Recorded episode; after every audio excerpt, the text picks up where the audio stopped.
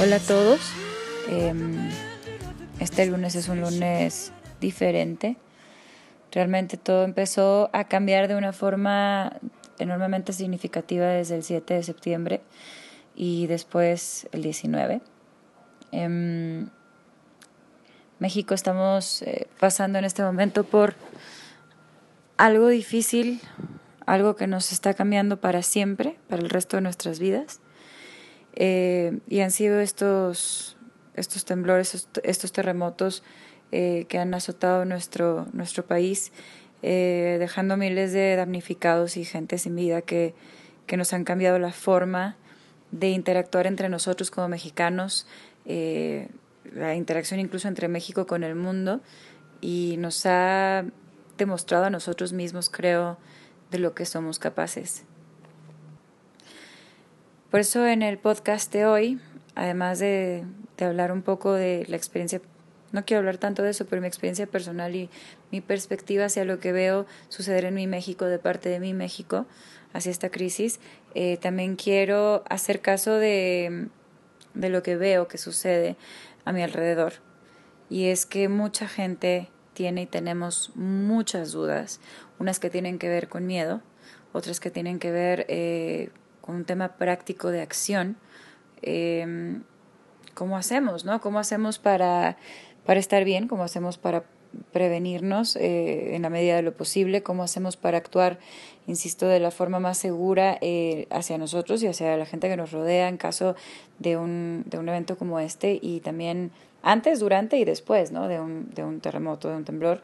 Eh, habemos muchas personas con muchísimas dudas y, y la incertidumbre provoca también inseguridad y miedo. Entonces creo que es importante tocar estos temas eh, yo no tengo la, la autoridad eh, ni, ni, el conocimiento de ingeniería uh, o de psicología, por ejemplo, para, para hablar de esto. Entonces lo que decidí hacer es eh, preguntarle a, personajes que sí tienen estas especialidades, ingenieros civiles, em, psicólogos, brigadistas, eh, e incluso también eh, una, una, buena amiga que trabaja en Google y que, mm, y que se ha estado haciendo cargo con su equipo de verificar información, ya que redes sociales ha sido una parte bien importante eh, como de difusión tanto de personas desaparecidas, personas encontradas, eh, lugares que, se, que están por derrumbarse, eh, calles con fugas de gas, eh, todas estas cosas, centros de acopio, obviamente, albergues em, y necesidades en, en, todos estos lugares de, de, desastre y de derrumbe. Y bueno, el país ha, ha respondido con una valentía inigualable, con un corazón infinito, y lo digo en serio porque se percibe desde fuera del mundo, eh, desde fuera, perdón, de México, que México no necesitó que nadie llamara eh, a nadie para que todo mundo quisiera estar afuera eh, con picos, con palas, con comida, eh, con, con, manos, ahora sí que mujeres, hombres, gente de todos los tamaños, decidimos salir y decidimos que quedarnos con los brazos cruzados no era una opción, que por alguna razón en ese momento que, que sufrimos, en esos momentos en los que tuvimos miedo, en los que sentimos estos movimientos violentos y bruscos de la tierra y no sabíamos qué es lo que venía en los siguientes segundos para nadie, eh, el momento en el que salimos respirando de, de esta situación de pánico para tantos eh, y empezamos a darnos cuenta después de un rato de no tener señal de cuánta gente realmente sí se había, ahora sí que se habían quedado sin casa, se habían quedado sin, sin familiares, eh, cuánta gente se quedó sin vida. Creo que nadie, nadie estuvo dispuesto a, a, cruzar los brazos y a decir, bueno, pues ni modo, ahora me quedo a descansar en casa. Eh, todo el mundo se dio cuenta que ese alguien fácilmente hubiéramos podido ser cualquiera de nosotros y que en una situación así y en, en las situaciones que importan, eh, nos es evidente que, que somos todos hermanos y que da lo mismo el nombre, el apellido eh, de cualquiera. Todos queremos rescatar la vida, salvar la vida.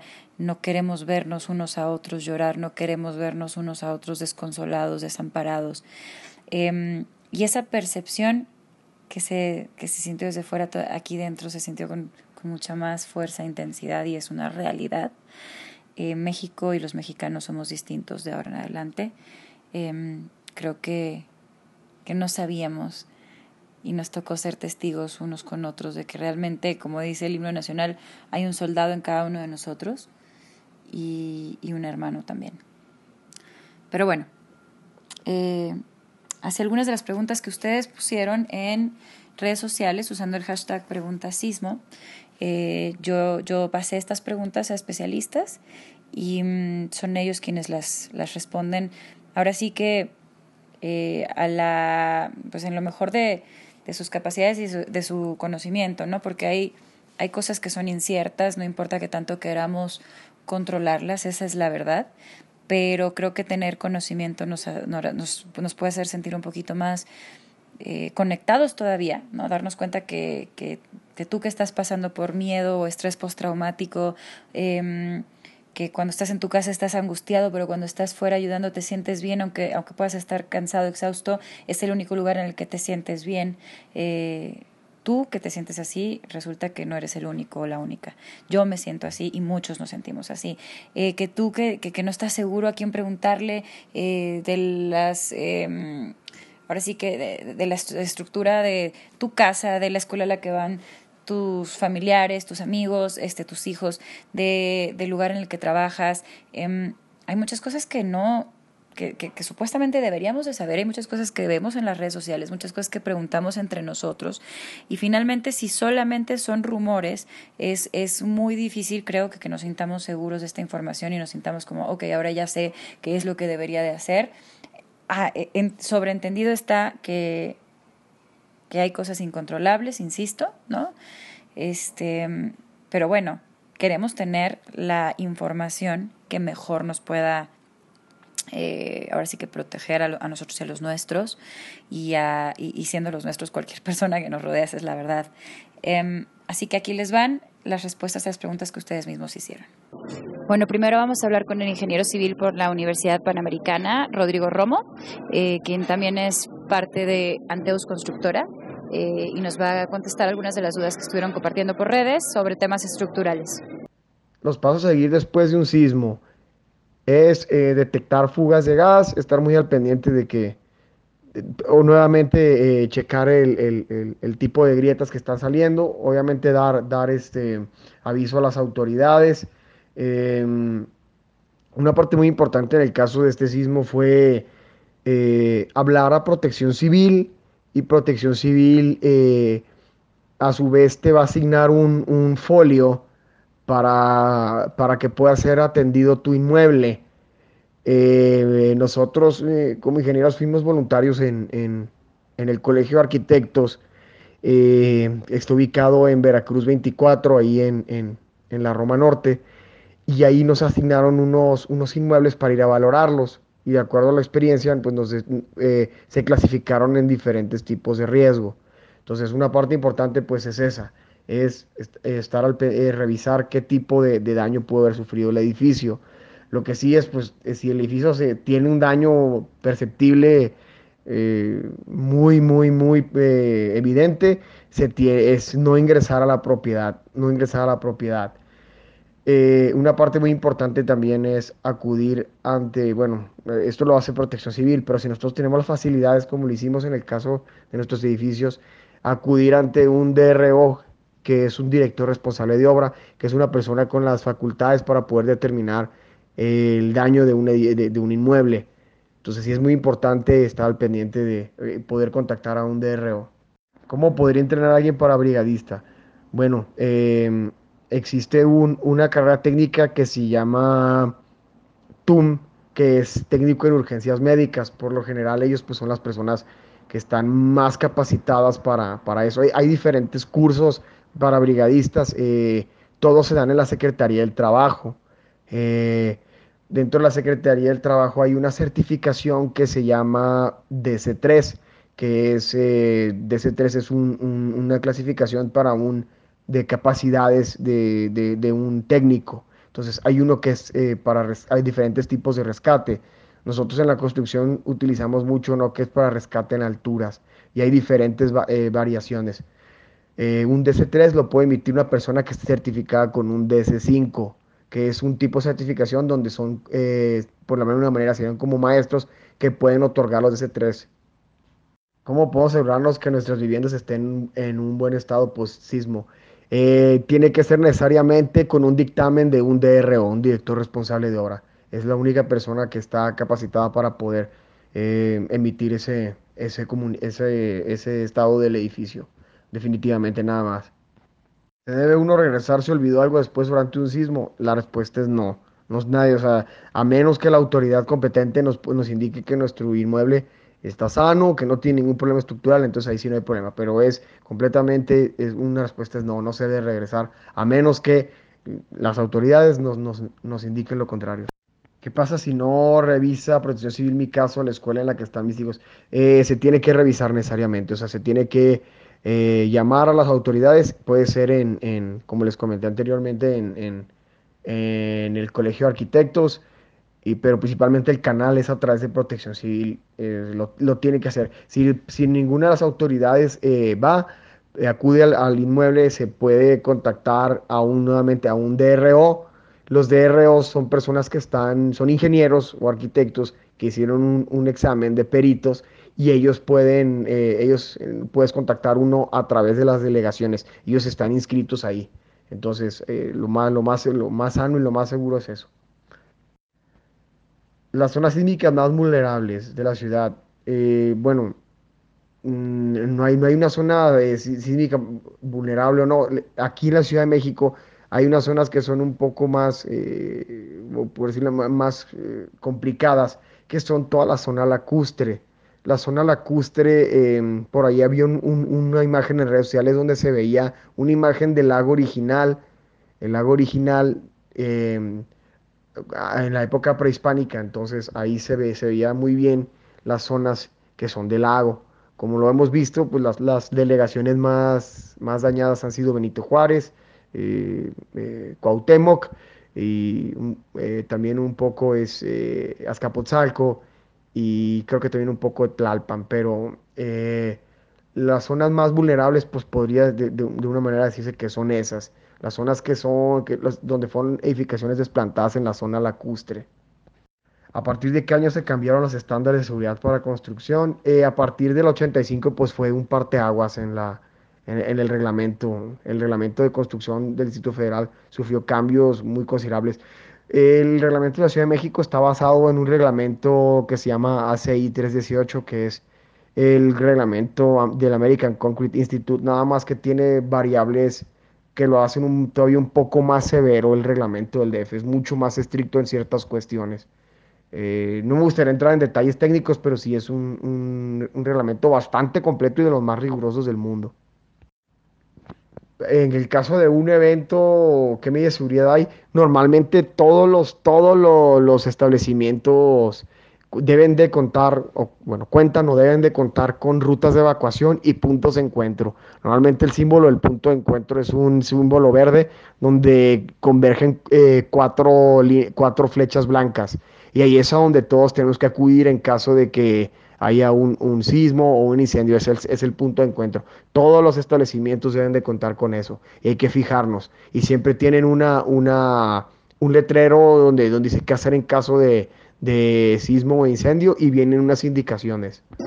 Ahora sobre el tema de estrés eh, postraumático y algunas otras cosas, eh, sí que el tema emocional y psicológico, vamos a hablar con la doctora María Lourdes Valdés, que es psicóloga, y vamos a responder algunas de sus dudas. Sentir angustia durante o después de un sismo es perfectamente normal. Todos los seres vivos nos dedicamos a sobrevivir desde que nacemos hasta que morimos. Por lo tanto, cualquier evento que ponga en peligro nuestra vida nos provoca estrés. De hecho, el estrés es un fenómeno físico que sirve precisamente para ayudarnos a sobrevivir. Si no tenemos la sensación de tener que huir del peligro, no podríamos estar vivos. Por lo tanto, el estrés es perfectamente normal. No sentir miedo ante la posibilidad de la pérdida de la vida, desde el punto de vista psíquico, tiene posiblemente dos razones. La primera sería por padecimientos de algún trastorno psíquico que altera la conciencia, de tal forma que la persona no percibe el peligro en el que se encuentra y en consecuencia no es capaz de sentirlo y por lo tanto tampoco de poder huir de él. Eh, otra causa es porque los seres humanos tenemos un mecanismo de defensa inconsciente mediante el cual negamos la realidad inmediata durante un tiempo muy breve. Ese mecanismo nos sirve para poder accionar y no entrar en pánico, ya que si nos quedamos paralizados ante el miedo, somos incapaces de ponernos a salvo o buscar ayuda. Por todo esto, el miedo o el estrés nos sirven justo para salvar nuestra vida. Eh, respecto de la angustia posterior a un sismo, también es perfectamente normal. No podemos sentirnos estables emocionalmente después de haber sentido un peligro tan real como el que, eh, como el que tuvimos el martes pasado. Perder la vida propia o la de nuestros seres queridos es verdaderamente muy angustiante. Aún saber que hay personas a quienes no conocemos pero han muerto durante el sismo o están atrapadas en algún lugar nos provoca un gran miedo, porque nos acerca a nuestra propia muerte y es realmente angustiante sentirlo. Además, tenemos que saber que lo más probable es que sintamos durante muchos días, incluso semanas o meses, los siguientes síntomas. Enojo, tristeza, depresión, miedo, fatiga, insomnio, falta de apetito, sentimiento de vacío emocional, a veces no encontramos un sentido de vida y algunos otros.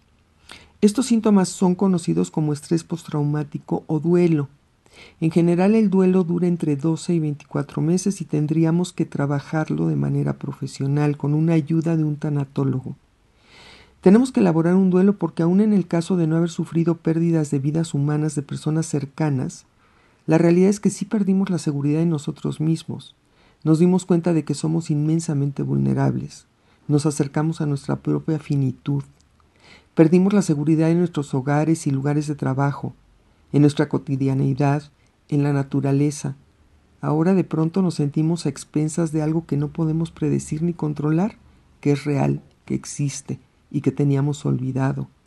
Es algo que rebasa nuestra capacidad física, mental y emocional. Por lo tanto, es muy importante pedir ayuda. De lo contrario, se corre el riesgo de padecer síntomas durante años incluso.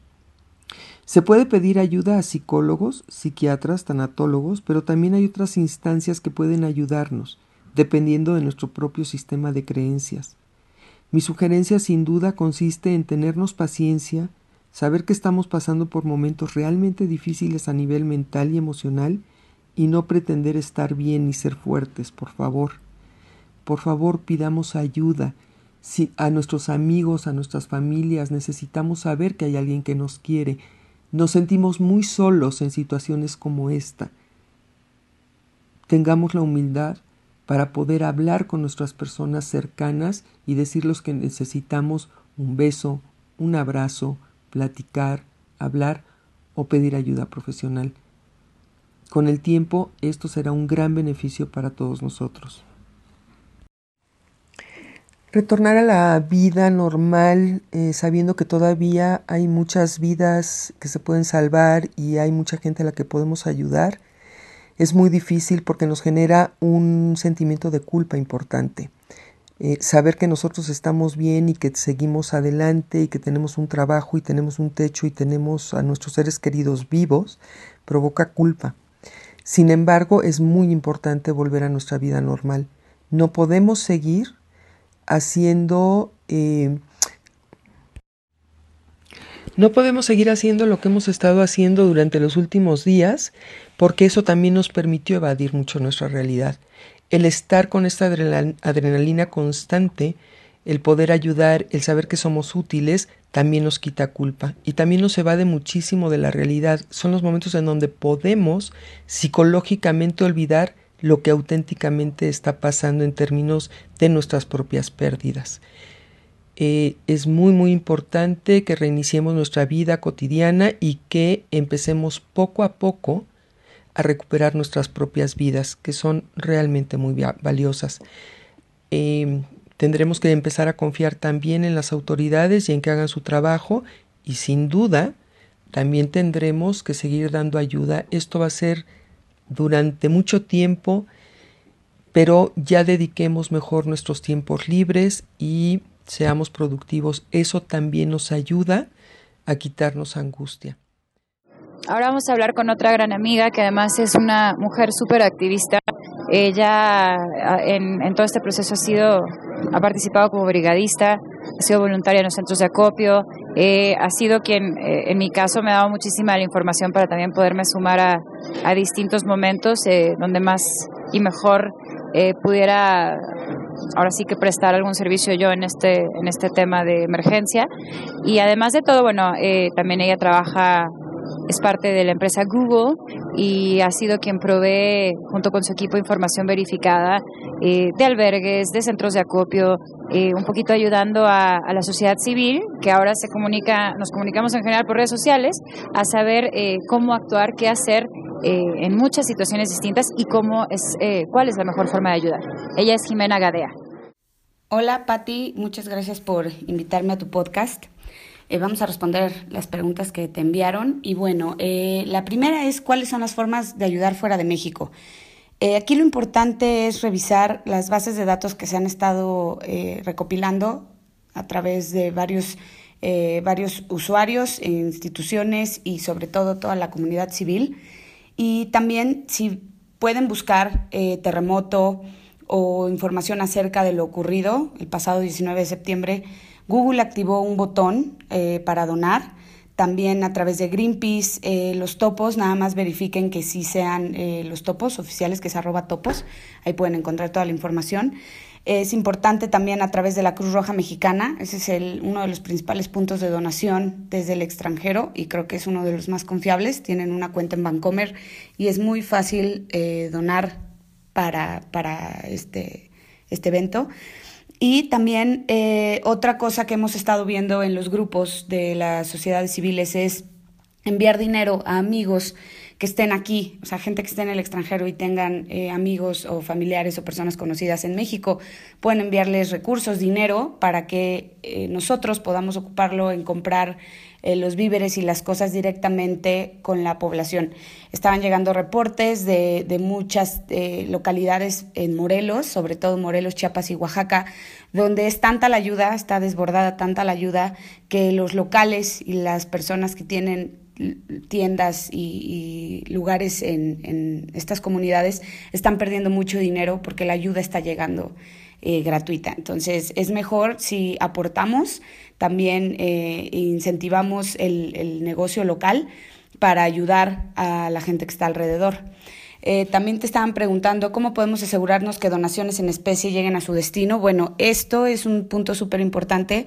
Hay que hacerlo a través de centros de acopio registrados y que tengan contactos directos. Yo he estado colaborando en especial con dos muy grandes, que es eh, uno ubicado en la calle del lago Tanganica, 67, ellos tienen contacto con, personas en las comunidades a las que se les está haciendo llegar la entrega directamente.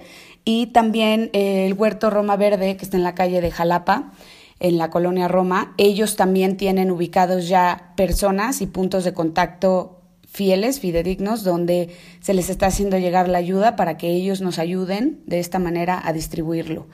Eh, también revisen la información. Eh, una comunidad de personas hicieron un sitio llamado Verificado 19S. Pueden encontrarlos a través de redes sociales y en, eh, su sitio web que es infogram.com diagonal verificado 19S.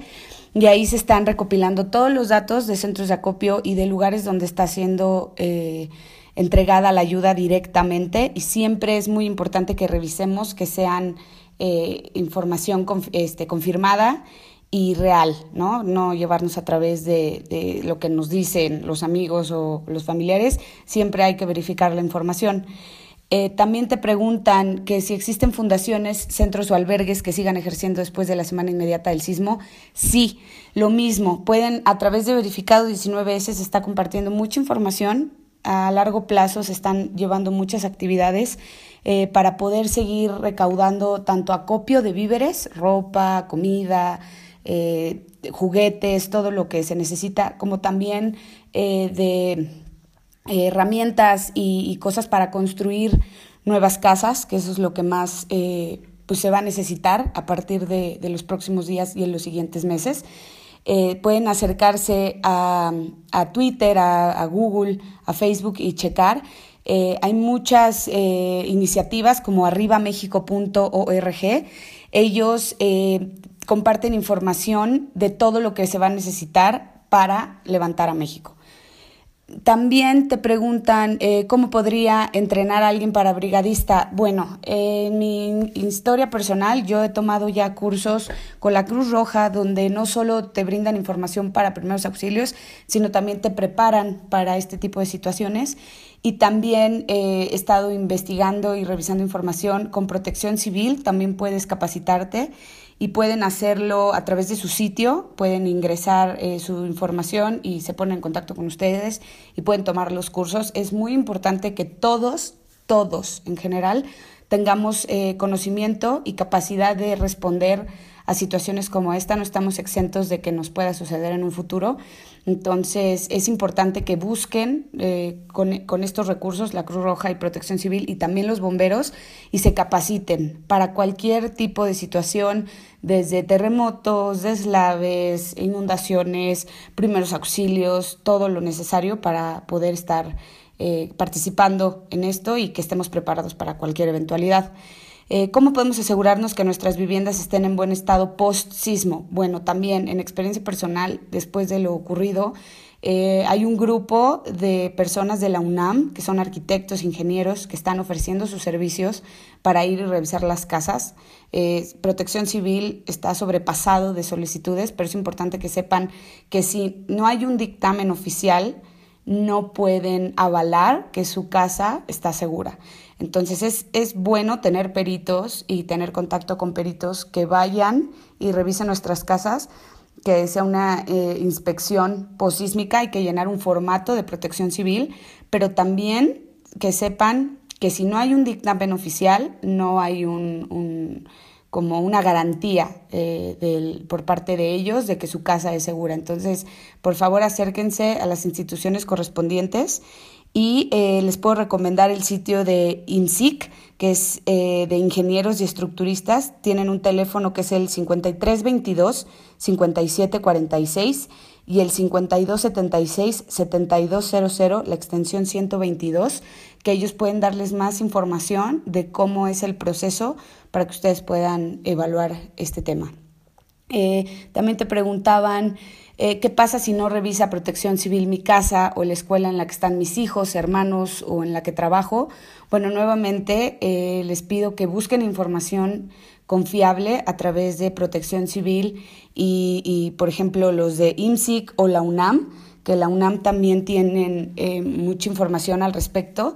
¿Qué pasa? Bueno, aquí no soy experta en el tema, pero no se puede garantizar la seguridad ni de un inmueble ni de una escuela eh, ni de un trabajo, ¿no? Hay que esperar a que las personas responsables de, esto nos confirmen, ¿no? Eh, la seguridad de nuestros lugares y les pido que antes de, ir a, trabajar o, estar en su casa se aseguren que, que tengan un dictamen oficial por parte de Protección Civil, que estén tranquilos primero que nada y que hagan el trámite correspondiente para que estén seguros de que nada va a pasar. Sabemos que hay mucha, mucha duda y mucha inseguridad al respecto del tema, pero es muy importante que lo revisen. Eh, ¿Cómo retomo mi vida sin dejar de lado las necesidades de gente afectada por el sismo? Ah, bueno, eh, yo en lo personal eh, he estado ayudando mucho durante los últimos días y muchos amigos y muchas personas que están alrededor mío y sé que puede ser difícil, hay que buscar ayuda, hay que, hay que platicarlo, pero sobre todo no hay que dejar de hacer nuestra vida normal, ¿no? En, en un momento de, de, crisis o de, de estas extremas ganas de, de, salir y ayudar, nos olvidamos también que nosotros tenemos un trabajo, una familia que nos está esperando y que tiene que continuar. Entonces, pues es platicarlo y, y tratar de, de seguir día a día sin dejar de ayudar, Creo que esto nos despertó a muchos que estábamos un poco en pausa, viviendo nuestro propio ritmo, en nuestro propio día a día y no volteábamos a ver al de al lado y creo que es importante pues seguir con, con estas ganas de ayudar, pero también sabiendo que no pasa nada si seguimos trabajando, seguimos yendo a la escuela, seguimos celebrando cumpleaños, fiestas, bodas, no pasa nada, la vida sigue y hay que tratar de, de estabilizarnos a un nivel normal lo más posible, pero sin dejar de ayudar. Este sentimiento de ayuda que nos llena a todos de, satisfacción y de saber que estamos haciendo el bien por alguien tiene que ser de todos los días, no tiene que ser solamente cuando sucede una tragedia como la que, la que nos pasó. Entonces, eh, contagiémonos de esta energía tan positiva, pero también apliquémosla a nuestra vida diaria. Mm, te preguntan también a quién puedo llamarle o en qué sitio me da información cierta y eficiente si tengo dudas estructurales sobre mi casa o edificio después de un sismo. Nuevamente, protección civil, acérquense a los ingenieros, a los arquitectos, a, todas las personas eh, que son expertas en el tema, que son capaces de poderles ayudar. Eh, tenemos la ventaja que vivimos en, en, una década, en una etapa de mucha información, entonces es fácil buscarla. Yo sé que hay mucha falsedad alrededor, pero acérquense a los expertos, protección civil, eh, la UNAM, hay mucha información y ellos les pueden ayudar eh, con estos temas. repito nuevamente, no, no puede haber una aseveración sin un dictamen. ¿ok? Entonces es muy importante que tengan un dictamen, hay un formulario en línea eh, que, tienen que llenar para que eh, las personas puedan acercarse a sus hogares y les den este dictamen. Y también nuevamente les repito, a través del sitio de verificado 19S pueden encontrar toda la información fiel, fidedigna, correcta acerca de todo lo que quieran saber, desde centros de acopio, albergues, instituciones que están apoyando, eh, cómo evaluar mi casa, oficina, negocio, etcétera, etcétera y cómo diferenciar información real y no real en redes sociales. Ha habido mucha mala información, ¿no? Muchos fake news en todo esto. Y es por eso que se está llevando a cabo una verificación con los chicos de Verificando 19S. Se está llevando esta verificación de información, es un grupo de gente y, lo que hacen es que eh, ellos validan que la información sea correcta, también busquen eh, que, que, el posteo o la información que están leyendo tenga hora y tenga eh, lugar y tenga el hashtag verificado 19S. Toda esa información es correcta y que sean sitios verificados. Revisen que sean sitios eh, de información que sean veraces, es decir, si es una página web que está verificada, es lo más probable es que sí sea eh, correcta, si no es que sí es correcta. Muchos usuarios en, en Twitter es muy fácil compartir cualquier tipo de información, entonces traten de acercarse a fuentes fieles de información, ¿no? Noticias, eh, periódicos, expertos, muchos expertos compartiendo mucha información y dedicados 100% a esto. Entonces les pido que de preferencia también si ustedes están compartiendo información que es de, buena fuente, de que ustedes mismos están seguros de lo que están compartiendo y de lo que, de lo que quieren que la gente se entere, usen el hashtag verificado19S para que la gente pueda saber que es real. ¿Ok? Les repito el sitio web eh, para conocer más información acerca de cómo va a ser el proceso de reconstrucción de México en los siguientes días. Es arribamexico.org. Ahí se está dando información acerca de housing y de todo lo que hay que hacer a partir de, lo sucedido. Y también eh, les quiero comentar acerca de una iniciativa eh, de reconstrucción a través de viviendas con PET eh, botellas de plástico, que eh, se están dedicando un grupo de expertos a, poder ayudar a estas comunidades en Morelos, en Oaxaca, en Chiapas, que lo han perdido todo, a reconstruir sus casas. Eh, pueden llevar ustedes sus botellas, tienen que estar limpias, no aplastadas y con tapa. y acérquense a los centros de acopio oficiales, que son el ITAM, y la Ibero, ellos están recibiendo todo este PET que será resguardado en bodegas y posteriormente será entregado en, en trailers y en camiones a los lugares donde se vaya a hacer la reconstrucción. El contacto se llama Mariana Burelli, ella está llevando a cabo eh, parte de esta iniciativa y entonces eh, pueden ustedes ayudar de esta manera, si no saben cómo ayudar en el qué sigue, esta es una muy buena manera de ayudar, también donando. Eh, cualquier material de construcción que tengan. Home Depot está recibiendo donativos en materiales de construcción, que eso eh, eh, me parece excelente, y, ellos pueden canalizar también de forma eh, real y, concreta con personas que van a recibir estos materiales para poder reconstruir estas comunidades. Y de otra manera, cómo poder también tratar de nosotros mismos que estamos tan pendientes y, participando, ayudando, eh, darnos un momento de respiro y, de, para nosotros y pensar en cómo estamos. Y busquen ayuda, busquen ya sea ayuda psicológica, psiquiátrica, lo que necesiten.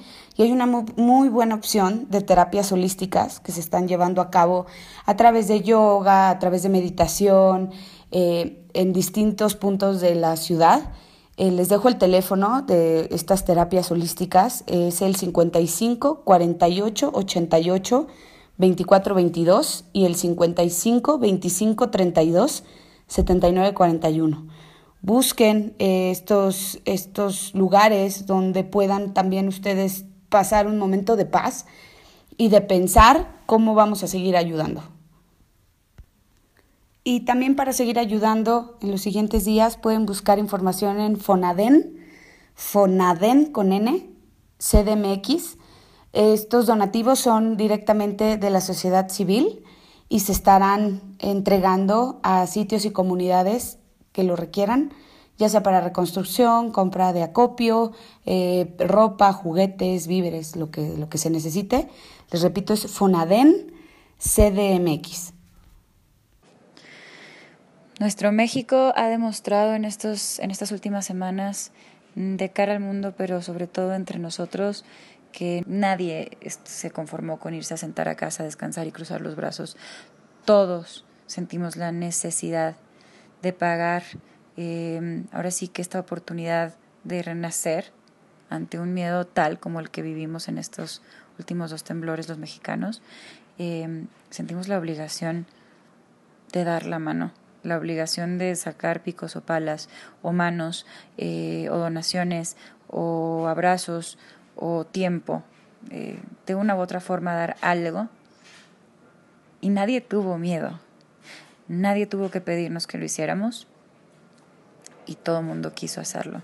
Y después circularon estas fotos en las redes sociales donde vimos soldados desconsolados por no haber podido rescatar gente eh, a los topos y a los brigadistas cantando el himno nacional, celebrando haber podido sacar a toda la gente a un edificio y poderle dar razón, pues debido de muerte, pero de, de, que había sido de ese nombre y ese familiar para mucha gente que estaba dudosa, incierta, desesperada. Em, vimos perritos eh, em, salvar vidas, vimos al mundo entero, venir a, mucha gente de Japón, de España, de Chile, de, Estados Unidos, de El Salvador, de Ecuador, este, de tantos lugares, de Israel, venir a darnos la mano. Y recordamos, y quiero que con eso cerremos, recordando, que verdaderamente este mundo, a través de las tragedias, de los desastres naturales, de la crisis, de, de tantas cosas que, que nos hacen dudar de la humanidad en la, ¿no? de, la, sí, pues de la humanidad en la humanidad. Em, realmente sí somos, y no lo duden un segundo de sus vidas, porque esto genera un montón de esperanza y eso es importantísimo. Somos más los que queremos bien, los que queremos el bien, el bienestar, la paz, eh, los que creemos unos en los otros, los que, los que no arrancamos sino, sino queremos dar un pedazo de nosotros, los que queremos ver a los demás vivos, libres. Y bueno, eh, con esto cierro este podcast de este lunes, lunes 25 de septiembre, y a quienes hayan perdido después de estas tragedias, después de estos terremotos, alguien, a alguien, les, les mando el abrazo más grande que tengo para dar. sin mucho más que ofrecer tal vez, pero con todo el corazón en ese abrazo. y recordándoles que están aquí y pueden aún ustedes con sus vidas honrar las vidas de quienes perdieron. Aunque no es consuelo, es una forma de mantener un recuerdo y, un, y una sensación como de, no sé, de orgullo eh, frente a las acciones que ustedes tomen en nombre de, de estas personas que han perdido.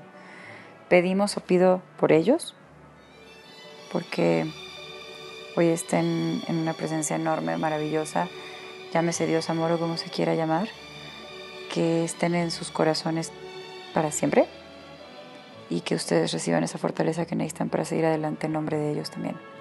Para quienes han perdido casas, escuelas o lugares de trabajo, pues aquí hubieron varios consejos para, para saber qué acciones tomar y espero que, que los ayuden algo en lo que ustedes pueden ahora sí que retomar y reorganizarse el resto de sus vidas. Em, les mando mucho amor aquí, una hermana mexicana, como, como toda esa gente que salió a la calle, los héroes de nuestro país, la mayoría de ellos sin un reconocimiento, sin una selfie, porque no se trata de eso, se trata de hacer las cosas de corazón. Gracias, gracias infinitas, porque son los héroes eternos de familias enteras y de un país también. Gracias de verdad nos da no solamente, no solamente le regresaron la vida a mucha gente, la esperanza, sino que nos regresaron a todos las ganas de creer.